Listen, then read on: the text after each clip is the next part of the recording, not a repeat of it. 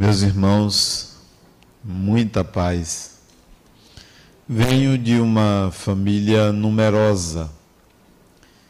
Minhas reflexões transcendentes, minhas preocupações de criança, não tinha espaço de discussão, de conversa com meus pais, porque as obrigações de cuidar de dez filhos eram muitas ficava tudo na minha mente, sem respostas e sem interlocutores. Às vezes, isso acontece com nossos filhos. A nossa cabeça está tão voltada para a vida material, para obrigações, para responsabilidades, para trabalho, para pagamentos, para o prazer, que nós não damos espaço aos nossos filhos para um diálogo mais maduro. Não conversamos com eles porque não há tempo para isso. O dia todo trabalhando, obrigações da criança de estudar, de fazer deveres, de exercitar-se, do lazer, de brincar, e nada de transcendente a ser dialogado, a ser conversado. E existe espaço para isso. Isto é, existe demanda para isso. A criança traz interrogações importantes. Por quê? Porque eles, como nós, são espíritos, porém eles vieram logo do mundo espiritual. Recentemente estavam lá, reencarnaram agora e nós já temos muitos anos. Então não ouvimos o que essas crianças têm a dizer. Esta semana eu recebi uma gravação um áudio de uma criança me pedindo ajuda. Um áudio de um minuto e dez segundos. Ele começa dizendo o nome dele, creio que tem por volta de sete anos de idade, o nome dele, nome dos pais, para que eu identificasse, porque eu conheço os pais, e ele diz: Tio, eu estou vivendo uma fase difícil da minha vida tenho pensado muito em morte. Isso me preocupa. O que, que está acontecendo comigo? O que, que eu devo fazer? O que, que existe depois da morte? Permanecemos com as mesmas emoções, os mesmos sentimentos? O que, que há? O que, que eu devo fazer? Questionamentos de uma criança para um adulto. Pode, diz ele, pode me escrever ou me mandar um outro áudio em resposta. Pensei o que deveria responder a uma criança que se ocupa de pensar sobre a própria morte e que isso é considerado por ele como sendo uma fase difícil da vida dele. Respondi. Você conhece, seu sobrinho. Respondi a ele. Mandei um áudio respondendo a ele. Com todo cuidado, o que dizer a uma criança? O que falar sobre a vida que o espera? Porque se a essa altura ele está pensando na morte, na própria morte, é porque está lhe faltando um referencial de vida. O que é a vida então? Como dizer a uma criança que a vida no mundo espiritual tem o seu tempo de pensar, que é muito mais importante pensar na vida presente do que na vida futura. Mas também não deslocar o questionamento da criança como se aquilo não tivesse valor. A criança está pensando como espírito. E essa atenção deve ser dada. Daí a minha resposta à criança de que a vida agora ela é muito importante sem que ele deixe de se, de se perceber um espírito. O que é para vocês viver? Acham que viver simplesmente é vencer os desafios materiais? Trabalhar, relacionar-se, casar, ter filhos, ter saúde, ter patrimônio? Acha que é só isso? Ora, se a vida fosse só isso, é muito pouco. Bilhões de seres humanos simplesmente instituídos, construídos, gerados para se preocupar com isso, é muito pequena a vida. Só alguém com uma limitação intelectual, cognitiva, pode pensar que viver é apenas para isso. Mas ainda, será que a vida, cheia de tribulações, de reveses, de doenças, de problemas, é a vida que foi escolhida por você? É a vida imposta a você? Ou seria um campo de provas, um campo de experiências para se descobrir algo mais transcendente? Talvez esse algo mais transcendente é que deva ser encontrado. Encontrado.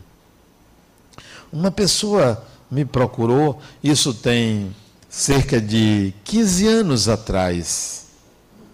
Adenauer eu marquei uma consulta no seu consultório, porque eu preciso organizar minha mente. Eu disse: pode desmarcar. Pode desmarcar. Mas por que desmarque? Não gaste seu dinheiro. Sabe por quê? Eu nunca tinha visto a pessoa, primeira vez. Sabe por quê? Porque o seu problema é uma aproximação com o divino. Você precisa estabelecer um contato diferente com o divino. Não vá no meu consultório, não. E ela não foi. Perdi o paciente, mas ganhei a oportunidade de levar uma pessoa a uma reflexão profunda sobre a vida. E até hoje ela está aqui. Eu não me lembrava dessa conversa com que eu tive com ela. Estávamos ontem eu, ela, o marido dela e mais um amigo conversando, ela disse: Sabe quando nós conhecemos o que, que você me disse? E me lembrou. Aí eu me lembrei de fato que eu disse isso a ela, porque a vida não é simplesmente você vivê-la olhando para fora, olhando para as necessidades, para as provas, para os problemas, para as angústias, para as alegrias. Não é, não é isto. Isso é que nós somos educados a enxergar. Olha aí, o carnaval, milhões de pessoas nas ruas. É para isto a vida? Nada contra a alegria, nada contra o prazer, mas é para isto. Está aqui, centenas de pessoas num centro espírita assistindo a uma palestra. A vida é para isto? Não, a vida não é para nenhuma coisa nem para outra. A vida é para você descobrisse quem eu sou, o que, que eu estou fazendo aqui, o que, que me cabe, para que eu existo. Não é porque, para que eu existo. Porque viver é de graça. Você é colocado num corpo, até sem pedir. Todo mundo passa pela experiência da reencarnação. Precisa pedir. Acontece vem, surge para algum propósito, para alguma finalidade. E se você não descobrir a sua finalidade, a vida perde seu sentido. Viver passa a ser um ato mecânico. Que nem a pergunta do meu neto, vovô, quer dizer, se a vida é infinita, quer dizer que a gente tem que ficar repetindo? É tudo igual? É assim? que a gente enxerga se não encontrar uma resposta ao para quê da própria existência. E você tem que encontrar isso em meio a boletos para pagar, em meio a remédios para tomar, em meio às doenças, em meio às obrigações, em meio ao prazer. Você tem que encontrar isso, porque senão não tem sentido. Você vai desencarnar não vai sofrer, não. Vai pensar assim: é, é já passou, vamos tocando em frente. E fica no ir e vir sem sentido, se atrasando. E o atraso não é só intelectual, não é só evolutivo, não. É o atraso nos relacionamentos afetivos, porque o povo vai embora. Aqueles que você ama, que estão ou que enxergaram algo além, vão embora. Só vão reencarnar ao seu lado se quiser lhe ajudar, porque já não precisarão voltar à condição em que você se encontra. Então dê um basta numa vida pequena e sem sentido. O que é uma vida pequena e sem sentido? Uma vida em que, em vez de você cuidar de você, você vai cuidar dos outros para que os outros lhe devolva o que você acha que tem direito, o que é que a pessoa tenha educação com você. A gente exige que o outro tenha educação. A gente exige que o outro nos trate bem. A gente exige um bom pai, uma boa mãe, um bom marido, uma boa mulher. A gente sempre quer que o outro nos devolva alguma coisa que a gente acha que nos pertence. Ainda está nessa de exigir dos outros? Não, eu não vou exigir de ninguém o que o outro não tem para me dar. Não tem. Ou não quer me dar. Ou não quer me dar. Não quer, não tem problema tudo que me pertence, a vida me entrega sem que eu precise. Se eu, se você me deve um dinheiro, você não quer me pagar, não tem problema. Não tem problema. Se eu não tiver de volta, é porque não me pertencia. Se me pertence, se você não me der, a vida me traz de outra maneira.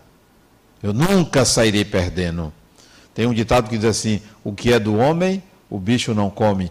É mais ou menos assim. O que é seu, alguém pode se recusar, mas a vida lhe dá.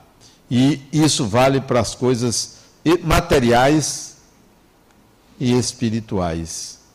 Não, não queira nada que o outro não possa lhe dar. Porque isso é fator de frustração. Isso é uma vida que não vale a pena. Já pensou você passar uma encarnação inteira em litígio com uma pessoa? Tem sentido? Não tem sentido. É uma importância muito grande que você dá à pessoa. É transformar uma formiga em elefante. É transformar uma grama numa tonelada. É transformar um peixinho numa baleia. Ontem meu neto me perguntou, vovô, você teria uma baleia de estimação? Ele disse: Eu tenho. disse, não, vovô, você não tem. Eu tenho várias baleias de estimação. Onde estão? Nos oceanos. Porque não caberia ter uma baleia em casa. Ela morreria, ela precisa de espaço. O que, é que eu fiz? Eu botei elas no oceano, nos mares, estão aí.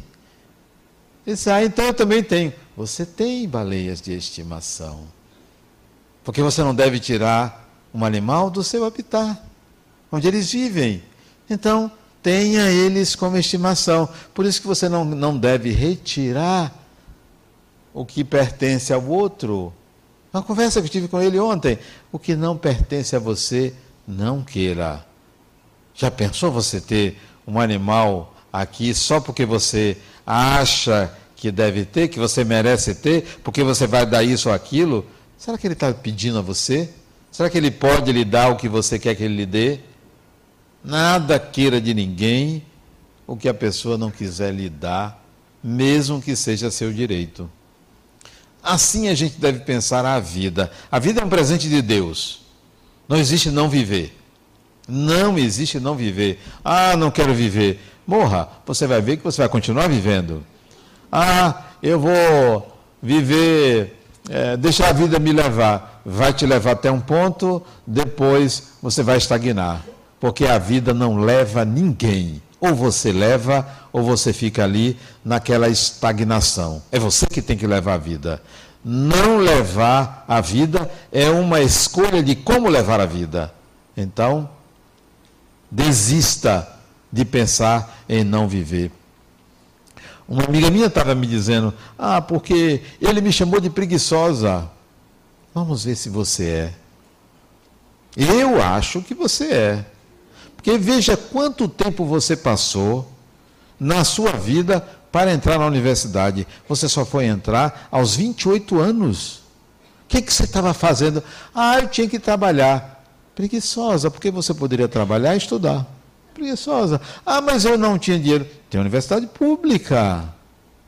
Preguiçosa. Ah, você também é muito rígido. Não, você me perguntou o que, que eu achava e estava reclamando do seu amigo, que ele chamou de preguiçosa. Ora, é uma escolha. A sua vida é uma escolha. Se você quer mudar, é você que tem que mudar. Não espere os 200 milhões da loteria. Aliás, se vocês apostarem e receber alguma coisa, não se esqueçam do CNPJ da Fundação La Harmonia. Pode destinar uma parte do dinheiro para a Fundação La Harmonia. Não, não espere que a vida lhe sorria. É você que tem que sorrir para ela.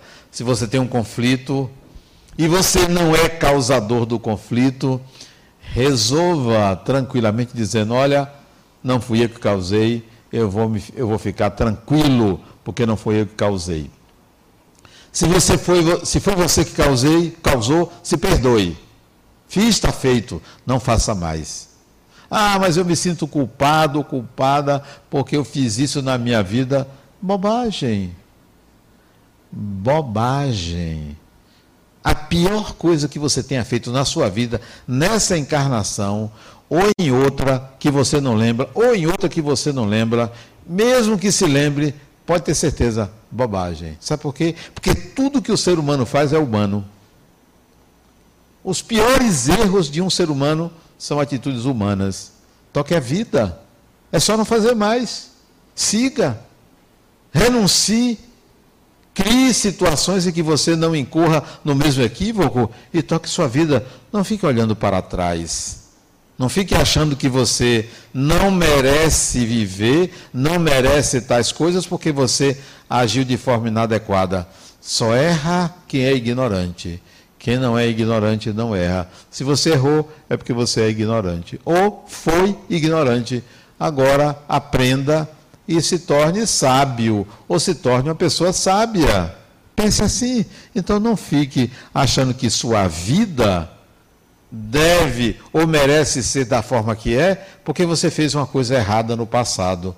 Não faça mais e não espere punição, porque a punição que virá, se vier, será sempre causada por você mesmo, por achar, por um julgamento rigoroso de si mesmo, por achar que merece aquela punição. Não, o espírito não precisa de punição alguma, a gente precisa ser compreendido em nossos erros, para que a gente faça de uma forma diferente. Então, entenda que viver é muito mais do que a vida material oferece. Qualquer que seja a experiência material, por mais rica que ela seja, a vida que nos espera é mais complexa, mais profunda do que essa. Experimente, saia do convencional, saia da normalidade do pensar, saia da mesmice de que achar que as coisas que têm uma causa, o efeito será a, o mesmo efeito. Tudo pode ser diferente. A divindade não é como nós aprendemos nas religiões. Tudo pode ser diferente, sua vida pode ser diferente. Essa diferença não pode, não precisa acontecer da noite para o dia. Isso pode levar meses, anos para você mudar. Mas não se esqueça de que é você o principal agente de mudança. Tem gente que pensa assim: "Ah, fulana mudou comigo". Será que não foi você que mudou? e a sua mudança provocou uma reação no outro? Será que não é uma atitude sua, consciente ou inconsciente, que provoca mudanças nos outros? Você é a pessoa que mais pode fazer os outros mudarem a partir de uma nova perspectiva sua, não só em relação ao outro, como em relação a si mesmo. E é importante que você tenha uma visão de sua vida como uma propriedade. A sua vida é uma propriedade. A sua vida é uma casa. A sua vida é um terreno, é um território. O que é que acontece ali dentro é você. As leis da sua casa são suas. As leis do território, as leis da fazenda, as leis do terreno, é você que estabelece. Como são as suas leis, vai ditar o seu procedimento. Por que, que eu nunca entrei em depressão e nunca entrarei em depressão? Porque a vida me pertence. Não há necessidade de combater, porque tudo que acontece eu sou o juiz. Eu bato escanteio, cabeceio e pego no gol, tudo ao mesmo tempo. É você. Então por que, eu vou entrar em depressão? Não, está ruim, vamos lá, vamos levantar. Continua ruim, vamos levantar até desencarnar. Até desencarnar. Desencarnou, está ruim, vamos mudar. No dia a pessoa pergunta, Denal, quando você desencarnar, você vai para onde? Olha, se eu for para um inferninho, para um umbral, eu vou mudar. Vou mudar. Toda a situação merece uma mudança. Não vou aceitar que alguém, quando eu desencarnar, é, me coloque como réu de alguma coisa. Não. Você só teve isso porque mereceu. Ah, eu fiz isso contra você? É porque você mereceu. Hoje, uma pessoa me chamou para conversar. Eu cheguei cedo, cheguei cinco e pouco da tarde. Aí me chamou para conversar, Denal, eu quis conversar com você porque eu estou muito insatisfeito com a coisa que você disse de mim. Isso foi mesmo, criatura. Eu nem vou lhe dizer porque você se lembra. Tá aí, eu não lembro. Ah, mas é muito fácil você esquecer o que disse. Se você me disser e eu concordar, eu digo o que disse. Agora, antes de você dizer o que eu disse, é possível que eu tenha dito. E se eu disse, você mereceu. E agora? Mas então eu vou dizer o que você disse. Você disse que eu trago sombra para a sua vida. É, eu disse isso. Disse, você disse isso, mas eu disse para quem? Ah, não posso lhe dizer. Porque se ela me disser, eu vou procurar a pessoa, vou dizer, fulana, você saiu para aí fofocando de mim. Agora vamos lá, você não vai me dizer quem disse, mas é possível que eu tenha dito. Eu vou lhe dizer três episódios que você trouxe sombra para mim. Três. Que você, eu fiz uma coisa, você fez outra. Eu disse uma coisa, você disse o contrário. Você fez de propósito três vezes para me atingir. Então você traz sombra para mim. Agora, foi bom que você trouxesse sombra, porque eu resolvi trazer luz para você. Quem lhe convidou para você estar onde está aqui trabalhando? Ah, foi você. Imagine, né? Uma pessoa que traz sombra e eu convido para o trabalho. É porque eu reconheço também sua luz. Disse, devo ter, não me lembro não, mas devo ter dito mesmo. E citei os três episódios, você concorda? É, mas eu falei sem querer de você. É, tá bom. Adenal, então você confia em mim mais do que deveria. Então, continue trabalhando e deixe de atirar pedra na raiz. Tem gente que vê uma árvore com uma fruta e, em vez de tirar a fruta, corta o tronco. Não, fulana, não bata no tronco. Tire a fruta. Você quer alguma coisa de mim? Pode tirar. Mas não precisa ser cortar o tronco. Para que você está cortando o tronco? É um prejuízo que você daria à sua própria vida se você corta a árvore.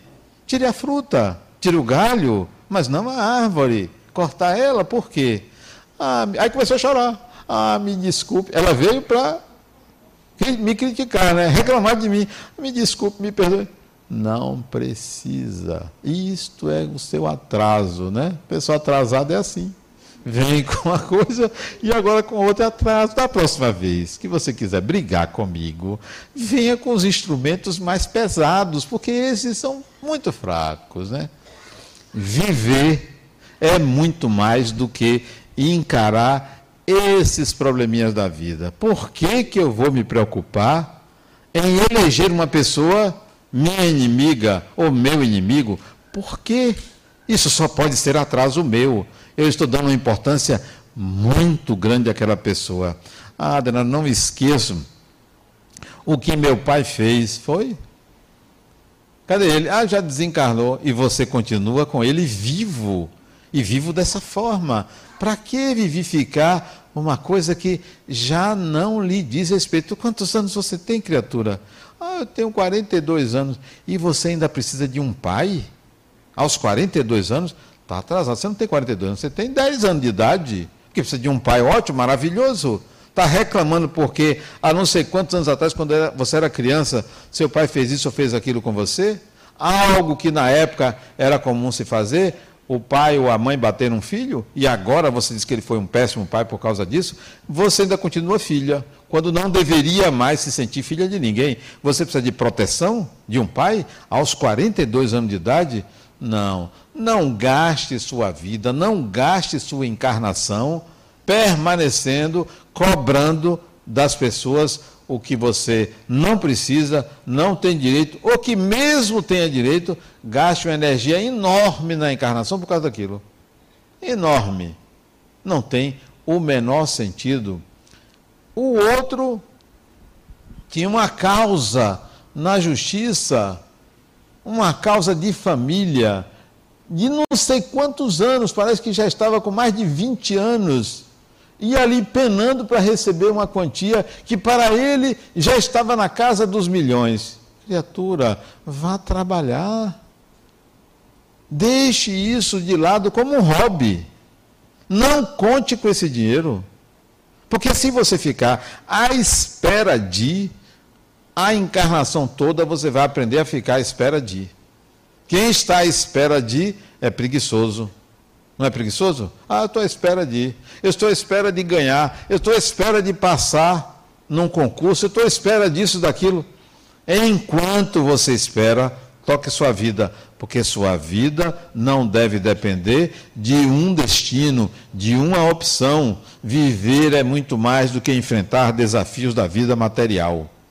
Os seus desafios da vida material são deste tamanho, porque você é um espírito imortal você tem desafios muito mais complexos do que a sua vida material. Por mais difícil que ela seja, são desafios materiais. Desafios de emprego, desafios de relacionamento, desafios de patrimônio, desafios de saúde, são pequenos, pode ter certeza. E se você disser, Adenar, porque a dor não é em você, eu digo, ainda bem que é em você. Cada um com a sua dor. Você não sabe das minhas? Não ando me queixando. Já pensou se eu chegasse aqui e ah, vou me queixar? Sabem vocês os meus problemas? Será que vocês aguentariam passar pelo que eu passo? Aguentariam, porque eu não faço nada assim tão grave. É tudo pequeno para mim. Aguentariam sim. Não. Viver é muito mais do que isso. Eu tenho um aplicativo no meu celular que faz com que você aponte para um objeto celeste e ele diz o nome daquele objeto e de que constelação ele é. São vários, né? qualquer, seja o Sol, seja a Lua, seja um planeta, seja um satélite artificial ou um satélite natural. Eu gosto muito desse aplicativo, eu não tenho o que fazer, aí de vez em quando eu pego e fico olhando o céu, né? Onde está Júpiter, onde está Saturno, onde está Marte, onde está Mercúrio, onde está a Lua, onde está o Sol. Ele aponta e mostra, né? E ontem à noite, eu, o céu estava muito estrelado, eu fui fazer isso. E encontrei Saturno. Aí fiquei pensando assim, poxa, como seria a vida em Saturno? E nesse momento eu estou com carnaval, meus netos estão aí, e estavam meus dois netos do lado, eu mostrando os corpos celestes pelo celular, né? E estava em Saturno. E eu perguntei, vem cá, vocês acham que tem vida em Saturno? Perguntei a eles, tem vida em Saturno? Ficaram calados, porque nunca tinham perguntado isso a eles, né? Não disseram nada. Eu fui logo dizendo, eu acho que tem. Eu acho que tem vida. O outro foi logo dizendo, vovô, não deve ser igual a gente, deve ser uns aliens. Ele falou logo dizendo, deve ser uns aliens. Não importa a vida na terra, a vida fora da terra é muito mais complexa e diferente do que nós possamos imaginar. Muito diferente. Mas a gente fica ali naquela vidinha, disputando espaço com pessoas, disputando poder, disputando prestígio, disputando pessoas. Olha que pequenez.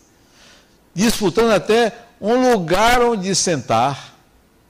A gente fica, ora, isso é muito menor do que o que nos espera daqui a mil, dois mil, três mil anos. Olhe para a humanidade de mil anos atrás, as trevas em que vivia, sem luz elétrica, sem penicilina.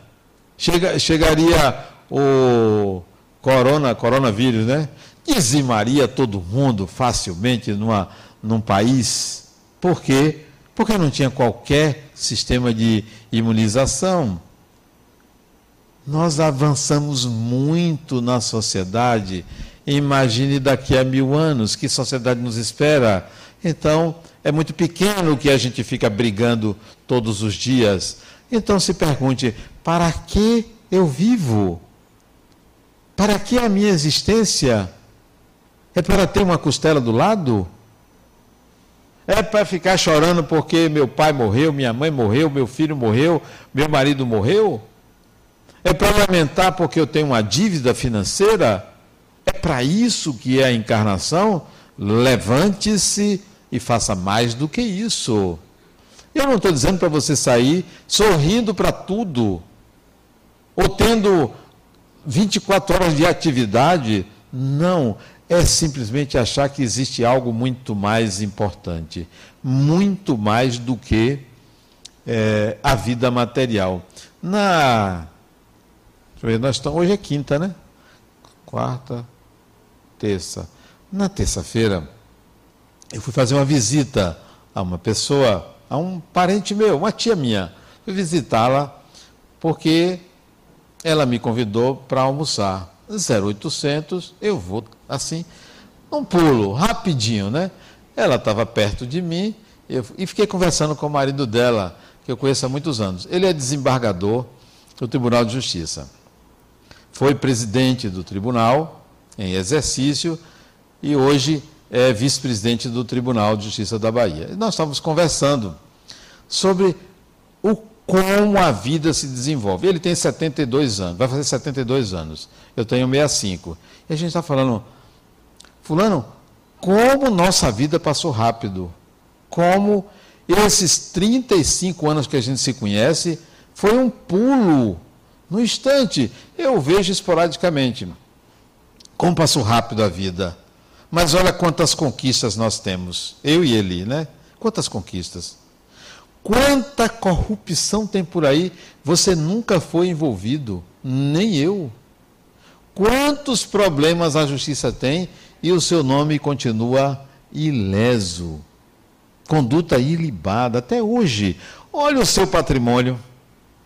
Falei eu para ele: olha, você tem essa casa e aquela lá onde você mora em Salvador. Olha o meu patrimônio.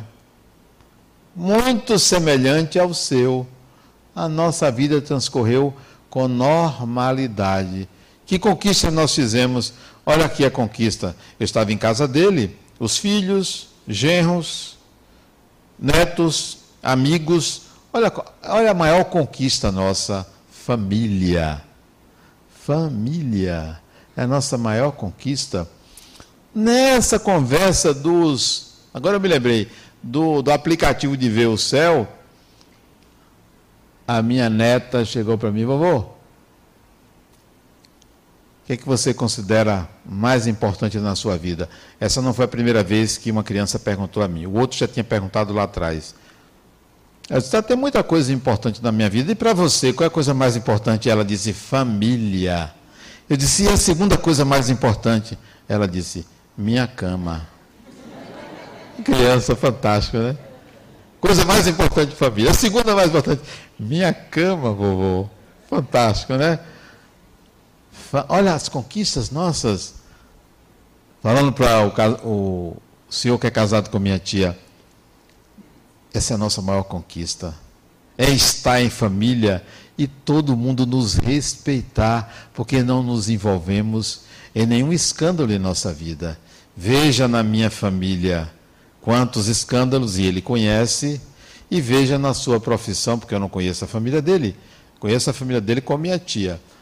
Veja quantos escândalos o tribunal passou e você está ileso. Isso é um patrimônio, isso é uma conquista, mas a gente tem que olhar mais adiante. Estava minha tia, ela lembrou, ela recebe um espírito e que a gente conversava muito, agora mais não, porque ela já tem quase 80 anos e ela é mais velha do que ele, do que o marido, sabida, né? Ela é mais velha do que o marido ela, ela recebia um espírito e a gente conversava muito, eu e o espírito que ela manifestava, né? Aí eu disse para ela: lembra o que Fulano, o espírito, falava para a gente? Como seria a nossa vida? A vida é muito mais do que esta mesmice de todo dia acordar e trabalhar e ganhar o dinheiro e comprar isso e comprar aquilo. Olhe a transcendência da vida.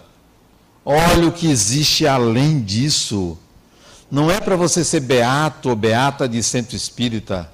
Não é para você se tornar uma pessoa evangelizada e piegas e cheia de moral. Não é isto. É enxergar que há algo além e sentir esse algo além. Sentir o que está por detrás das coisas, sair da normalidade, sair do convencional, sair da matéria, porque há algo além, ou há muita coisa além. Nessa minha conversa com o desembargador, a gente estava relembrando meu pai, porque ele era muito amigo de meu pai.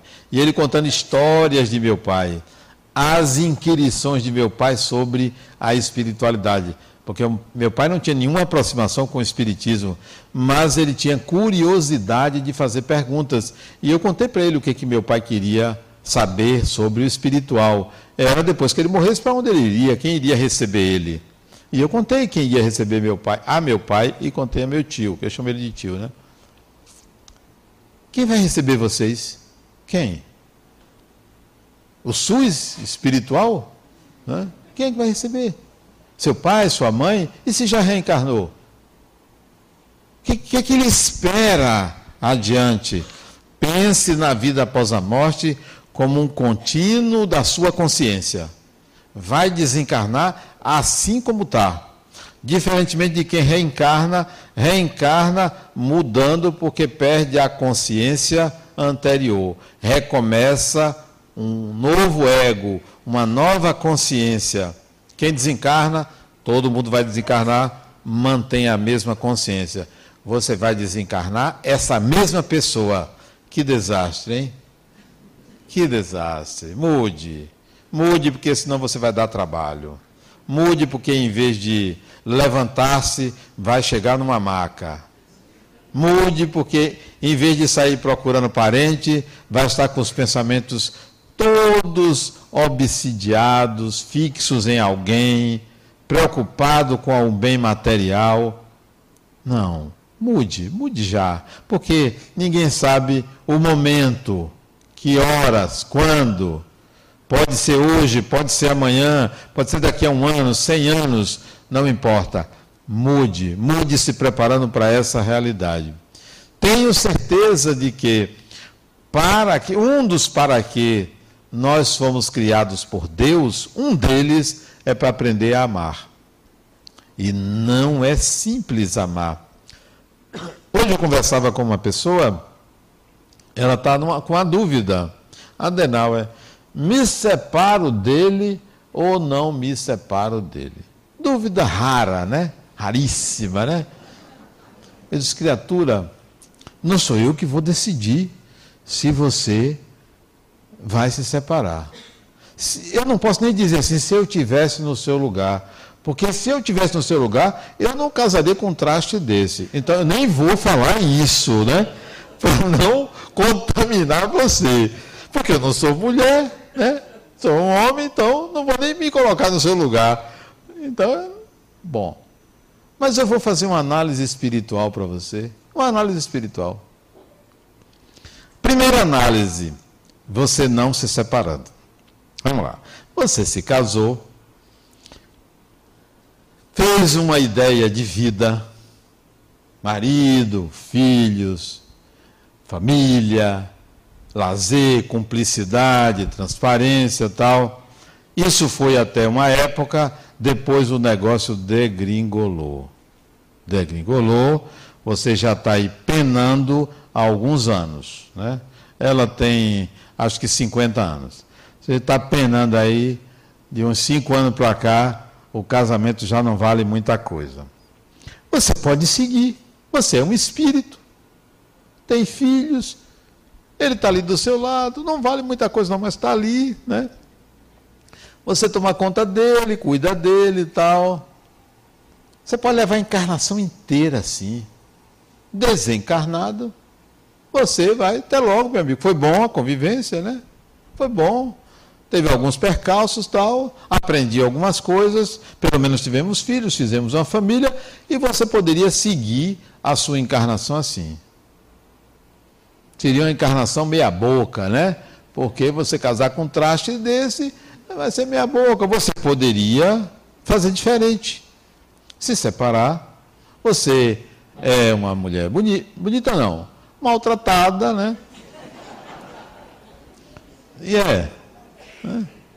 Você se separa dele e tal, cada um para o seu canto tal, você fica com os filhos, você seguiria a sua vida, daqui a uns meses, daqui a um ano, você arranjaria um companheiro, se continuar assim maltratada, vai arranjar, arranjar outro traste, mas você vai mudar e vai seguir sua encarnação com outra pessoa e ele vai lá viver a vida dele. São duas opções. Qualquer uma das duas é válida. Qualquer uma. Ah, mas e se eu planejei? Planejamento, o nome já diz. Planejou.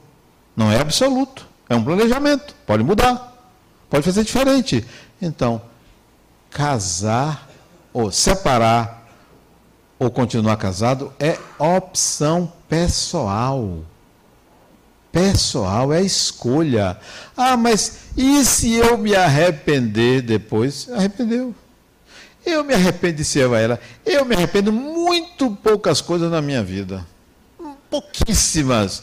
Talvez umas duas atitudes eu me arrependo. Por quê? Porque eu tinha consciência que eu não deveria fazer. Outras, eu não tinha consciência. Então eu não vou me arrepender de uma coisa que eu não tinha consciência. Não, você, se você se arrepender, você vai pensar assim: foi uma escolha. Pague o preço pela vida. A gente tem que pagar o preço por viver. E o preço por viver é a gente enfrentar desafios, transcender, ir além. Você precisa aprender a amar, porque amar uma pessoa é um espectro de possibilidades. Tem pessoas que amam o outro porque precisam e diz que amam. Tem pessoas que amam o outro porque desejam sexualmente, mas diz que amam. Tem pessoas que amam o outro porque querem proteger o outro e diz que amam. O amor é uma palavra que resume dezenas de sentimentos. E é uma arte você nominar o sentimento ao invés de chamar de amor. Há uma doença chamada alextimia. Alguém conhece, já tinha ouvido falar dessa doença? Ninguém. É porque tem. É? Alextimia. Alextimia é a junção de algumas palavras. A de negação, lex de conhecimento, timia de emoção.